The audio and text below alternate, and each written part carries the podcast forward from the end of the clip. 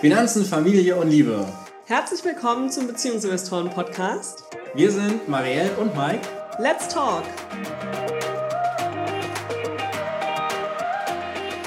Herzlich willkommen hier im BeziehungsinvestorInnen-Podcast. Heute mal wieder mit einem Finanzthema. Marielle, was haben wir uns denn für heute überlegt? Wir sprechen heute mal darüber, wie es mit dem Investieren als Paar denn klappen kann, welche drei Dinge ihr beachten solltet. Und kurzer Hinweis noch, bevor wir da einsteigen, das ist die vorletzte Podcast-Folge vor unserer kleinen Sommerpause. Das heißt, wenn ihr den Sommer irgendwie spannend füllen wollt, dann hört ihr jetzt diese Folge, nächste Woche die nächste Folge und dann nutzt ihr die Pause, um den Podcast zu bewerten, damit wir nach der Sommerpause wieder ja, ganz motiviert mit vielen Hörerinnen und Hörern starten können.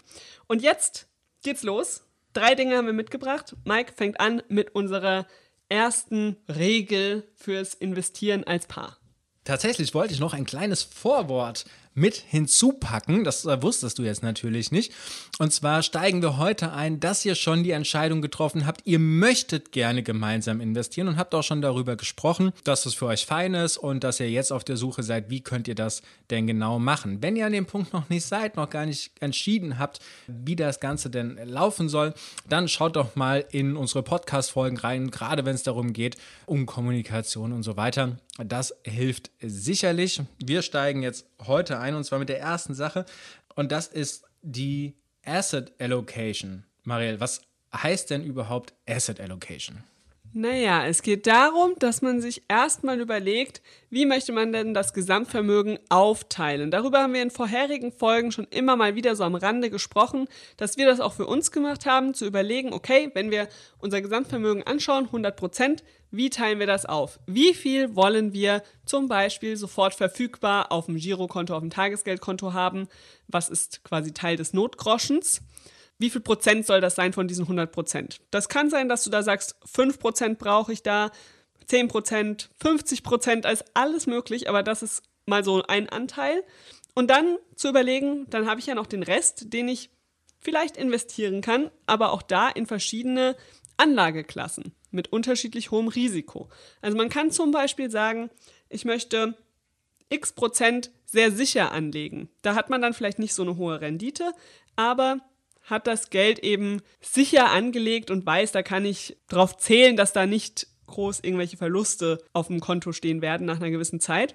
Und dann habe ich vielleicht auch einen Teil des Geldes, wo ich sage, da bin ich bereit, mehr Risiko einzugehen und erhoffe mir dadurch auch eine höhere Rendite. Wir wissen ja alle, bei den vermeintlich sicheren Anlageformen gibt es aktuell kaum Zinsen, auch wenn die EZB jetzt gerade entschieden hat, dass der Leitzins ein minimales bisschen steigt, gibt es trotzdem noch kaum Zinsen auf den Festgeldkonten. Deshalb kann man sich dann überlegen, gehe ich an die Börse mit dem Geld, investiere ich es vielleicht noch spekulativer in Kryptowährungen oder in Immobilien oder in was auch immer. Also da ist dann die Frage, was möchte ich mit dem Geld erreichen und welchen Anteil meines Gesamtvermögens bin ich bereit, in die verschiedenen Assetklassen zu investieren. Okay, da muss ich jetzt doch einmal nachfragen. Marielle, hast du gerade das, die Risikostufe von Kryptowährungen und Immobilien auf dieselbe Ebene gehoben? ich habe es in dem Satz mir gedacht, dass du das sagen wirst, aber eigentlich war es getrennt gemeint. Das ist quasi, dass man sich quasi überlegt, wie viel möchte ich spekulativ zum Beispiel in Kryptowährungen anlegen oder zum Beispiel in Immobilien anlegen. Nicht das Spekulativ wird nicht darauf bezogen. Ja, aber es kann natürlich auch spekulative Immobilieninvestments geben, Mike. Das, das ist klar, aber grundsätzlich ist, steht hinter einer Immobilie ja ein Wert. Also ne, ich ja. kaufe hier einen Sachgegenstand, das heißt, ich habe da einen Wert dahinter. Das ist ja bei einer Kryptowährung nicht der Fall. So. Das ähm, würden die Krypto-Fans jetzt vielleicht bestreiten. Das, das kann sein, da wollen wir aber auch gar nicht reingehen. Also ich fasse das Ganze nochmal zusammen. Warte, ich glaube, es ist wichtig, sich auch da selbst eine Definition zu machen. Gell? Was ist für mich in den verschiedenen Kategorien? Was ist für mich spekulativ? Was ist für mich sicher? Bevor man da eben dann die Verteilung macht. Genau. Jetzt so, darfst du zusammenfassen. Genau, also Asset, Asset Allocation jetzt erstmal quasi wie viel Prozent möchte, in, möchte ich in welchem Risikobereich drin haben. Und das geht natürlich dann von sehr sicher, also möglichst äh, kaum Schwankungen nach oben und nach unten, hin zu risikoreicher, wo natürlich dann auch die Schwankungen nach oben und nach unten zunehmen. So, und dann ist natürlich die Überlegung, und das ist jetzt das, was du als letztes gesagt hast, ähm, welche Anlageklasse sortiere ich denn wo rein? Also zum Beispiel typischerweise als sicher wird dann zum Beispiel genannt, dass äh, dann doch Sachen auf dem Tagesgeld oder auf dem Festgeldkonto liegen. Warum sicher? Na, es ist eine Einlagesicherung hier in Deutschland bis 100.000 Euro. Das heißt, das Geld muss die Bank immer vorrätig halten. Erst äh, darüber ist es so, dass die Bank das Geld dann nicht mehr vorrätig halten muss. Das heißt, das kann man sagen, ist sicher, unterliegt natürlich dann der Inflation und den Zinsen. Und so kann man dann weitergehen in ETFs, in Immobilien, in Dividendenaktien, in vielleicht Wachstumsaktien oder Tech-Aktien ähm, und dann natürlich auch in sowas wie P2P-Kredite, Krypto und Co. So. Und diese Zuordnung, die ist natürlich jetzt erstmal, du wolltest was sagen. Ja, ich wollte dich jetzt nicht in deinem Satz unterbrechen. Ich wollte einfach sagen, das, was wir jetzt gerade erklärt haben, gilt natürlich ganz allgemein für einen selbst. Und da fragt man sich jetzt vielleicht, okay, äh, was hat das jetzt mit uns als Paar zu tun? Warum nennen wir das als ersten Punkt? Nein, die Aufgabe ist eben zuerst mal da eine gemeinsame Asset Allocation zu finden. Ja, dafür ist es auch notwendig, dass du erstmal deine eigene hast und dein Lieblingsmensch auch. Also, dass du für dich weißt, okay, wie möchte ich denn in die verschiedenen Anlageklassen verteilt sein, in die verschiedenen Risikostufen. Dann könnt ihr euch zusammensetzen und darüber sprechen, ja, wo ist die Schnittmenge? Wie möchtet ihr das zusammen haben für das Geld, das ihr zusammen investieren möchtet? Das kann sein, dass das komplett anders ist die Asset Allocation für euer gemeinsames Geld, weil ihr ja noch das eigene im Hintergrund habt. Wenn ihr aber zum Beispiel alles zusammenwerft, dann wird es wahrscheinlich ein bisschen konservativer in der Regel sein, gell? Weil den Cash-Anteil zum Beispiel, den lässt man oftmals raus, wenn man einfach nur sagt, man hat einen geringen Teil, den man gemeinsam investiert. Genau, also das heißt, die Entscheidung, die ihr jetzt zu treffen habt von dem jeweiligen Vermögen, das äh, ihr beide habt, welcher Anteil davon soll denn in eine gemeinsame Investition stattfinden? So, und da ist es jetzt natürlich auch clever zu sagen, wir tasten uns da vielleicht mal ran. Also nicht, wenn das jetzt eure erste gemeinsame Investitionsrunde ist, zu sagen, naja, wir machen jetzt einfach mal direkt 75 Prozent unseres jeweiligen Vermögens, setzen wir rein in die gemeinsame Investition, sondern dann mal anzufangen, naja, vielleicht fängt man mal mit 5 Prozent an, mit 10 Prozent an und er steigert das dann nach Wohlfühllevel, weil da gehört dann natürlich dann auch nochmal ein bisschen Vertrauen hinzu. So, und jetzt ist eben die Frage, ähm, ihr habt euch jetzt entschieden, wie viel Prozent eures jeweiligen Vermögens wollt ihr denn gemeinsam investieren? Und dann ist jetzt die Frage, was ergänzt denn möglichst gut die Vermögensaufstellung? Gibt es da Schnittpunkte, wie Marielle gerade schon gesagt hat? Also oder also die individuelle Vermögensaufstellung. Genau, die individuelle Vermögensaufstellung. Gibt es da vielleicht Schnittpunkte, wo ihr sagt, das möchtet ihr zusammenlegen? Bei uns waren es äh, damals ähm, Aktien und dann Dividendenaktien als nächstes. Mittlerweile sind wir bei ja, 100 Prozent, also wir haben nur noch eine Vermögensaufstellung, aber wir haben uns da angenähert. Also das heißt, gibt es einen gemeinsamen Nenner oder sagt ihr, es gibt vielleicht etwas ganz Neues und das ist dann typischerweise dann doch eine Immobilie, zu sagen, da gehen wir jetzt als neue Assetklasse, als neue Vermögensklasse gemeinsam mit rein. Der Vorteil von einer Immobilie ist natürlich an der Stelle, es ist notariell beglaubigt. Das heißt, die Anteile, wem was gehört, das steht im Grundbuch drin. Und äh, daran ist auch nicht zu rütteln. Das ist jetzt beim Aktienkauf, ist das dann halt in einer Excel-Tabelle und da müsst ihr dann vertrauen, dass sich beide dran halten. Genau, weil wenn ihr ein gemeinsames Depot eröffnet und dort was kauft, wird einfach alles 50-50 abgerechnet. Und wenn ihr da eben anders investiert, wenn ihr zum Beispiel sagt, einer zahlt da 70% ein, der andere 30% und diese Verteilung soll auch so beibehalten werden, dann müsst ihr das eben separat dokumentieren. Aber bei der steuerlichen Abrechnung zum Beispiel werdet ihr automatisch 50-50 berücksichtigt, wenn ihr im gemeinsamen Depot in Aktien investiert. So. Kommen wir zu Punkt 2. Und Punkt 2 hat jetzt was mit der Strategie zu tun. Warum ist das denn wichtig? Ja, das ist die zweite Aufgabe, sich eine gemeinsame Strategie für die Investitionen zu überlegen. Das kann jetzt, wenn wir mal bei der Immobilie bleiben, tatsächlich sein, dass man sich gemeinsam überlegt, wo wollen wir investieren? Möchten wir in ein Haus, in eine Wohnung investieren? Wie soll die Wohnung geschnitten sein? In welcher Lage soll die sein? Also all diese strategischen Entscheidungen rund um die Immobilie, darüber zu sprechen oder wenn wir zurück zu den Aktien gehen oder zum äh, ETFs, auch dazu überlegen, nach welcher Strategie wählen wir denn die Aktien, in die wir investieren, aus. Also ob ihr in eine Immobilie oder in Aktien oder in was auch immer investieren wollt, besprecht, nach welcher Strategie wählen wir das aus und wann entscheiden wir uns für einen Kauf, aber auch für einen Verkauf. Genau, und da gibt es jetzt natürlich ähm, ganz viele verschiedene Strategien, an die man herangehen kann. Weiß nicht, wollen wir eine vorstellen? Weiß nicht, hast du eine direkt im Kopf, die du vorstellen möchtest? Möchtest du erzählen, wie wir es machen? Also wir können einfach mal zwei, äh, zwei einfache vorstellen. Die eine wurde sehr ausführlich im Echtgeld-TV zum Beispiel vorgestellt. Äh, das ist eine Momentum-Strategie mit ETF. Das heißt, man hat äh, fünf ETFs, die aus unterschiedlichen Anlageklassen herauskommen. Also zum Beispiel Rohstoffe, Kleinunternehmen, äh, große Unternehmen, Immobilien-ETF und äh, Bargeld. Und man guckt jetzt einfach an, wie sind die Prozente in den letzten drei und sechs Monaten gestiegen.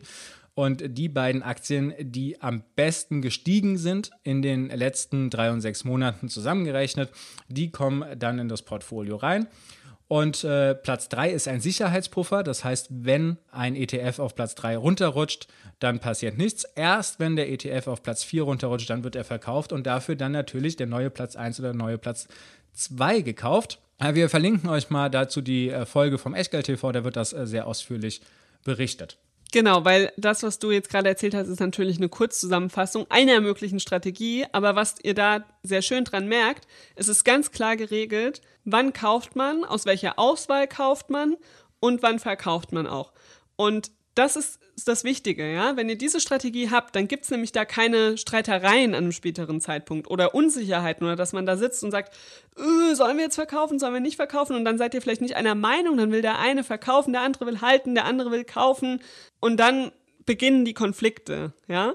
Und das ist eben der große Nachteil daran, wenn man gemeinsam investiert, dass man zwei Meinungen hat und die unter einen Hut bringen muss. Und wenn man eben die gemeinsame Strategie vorher festlegt, gemeinsam sich darauf verständigt, nach welchen Kriterien man handelt, dann vermeidet man diesen Nachteil und kann stattdessen den großen Vorteil nutzen, sich nämlich gemeinsam die Strategie zu überlegen, da zwei Gehirne mit zu beschäftigen und somit hoffentlich auch eine bessere Strategie für euch zu entwickeln, die genau zu euren Bedürfnissen und Investitionswünschen passt. Genau, und da gibt es eben verschiedene Ansätze. Das war jetzt ein Ansatz darüber, dass äh, der Trend fortgesetzt wird. Es gibt aber natürlich auch sowas wie die Levermann-Strategie oder den Piotrowski-Score. Da geht es dann um Qualitätsmerkmale oder um quantitative Merkmale in den Zahlen der Unternehmen. Die kriegen dann so ein Punktesystem und nach den Punkten kauft und verkauft man dann. Das können wir euch auch gerne mal in die Shownotes packen, einen jeweiligen Link dazu. Und äh, das heißt, ihr braucht jetzt erstmal eine Strategie, mit der ihr euch wohlfühlt. Und da empfehlen wir, geht mal auf die Suche, welche denn für euch anwendbar sind. Denn viele der Sachen sind natürlich mit unterschiedlichem Zeitaufwand verbunden. Sie sind äh, mit unterschiedlich, also in der Recherche allein schon, ne, bis ich alle Daten zusammen habe, um das Ganze umsetzen zu können. Dann sind sie unterschiedlich in dem Monitoring. Also wie oft muss ich denn in das Depot reingucken, wie oft muss ich denn diese Analyse durchführen, wie oft muss ich denn hin und her verkaufen. Also da gibt es große Unterschiede. Auch Unterschiede im Risikoprofil? Genau, und da müsst ihr für euch jetzt erstmal entscheiden, wie viel Aufwand wollen wir denn da reinsetzen, was ist denn uns da wichtig und da vor allen Dingen einen gemeinsamen Nenner finden. Also hier nicht zu sagen, naja, ich gebe jetzt hier klein bei oder wir machen halt mal das, was du sagst, sondern es muss wirklich zu euch beiden passen. Wenn das nicht der Fall ist, dann bitte ab ins eigene Depot, nicht ins gemeinsame. Okay, das waren jetzt zwei Dinge, die man beachten sollte. Zuerst mal eine gemeinsame Asset Allocation erstellen, dann eine gemeinsame Strategie finden und Mike, was ist denn die dritte Sache, die man unbedingt berücksichtigen sollte, wenn man als Paar gemeinsam investieren möchte? Genau, es ganz wichtig ist es, ein gemeinsames Regelwerk aufzustellen und zu sagen, daran halten wir uns. Und ein Punkt in diesem Regelwerk sollte immer sein, wir machen nichts ohne gemeinsame Absprache.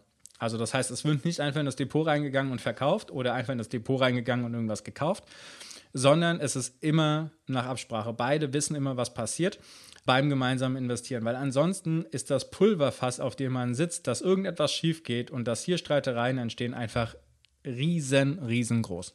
Ja, und vor allem, dass man aus der eigentlichen, dem großen Vorteil, dass man da gemeinsam Vermögen aufbaut, dann so ein gegenseitiges Schuld zuschieben wird, gell? Du hast gemacht, du hast gesagt, ich habe gedacht.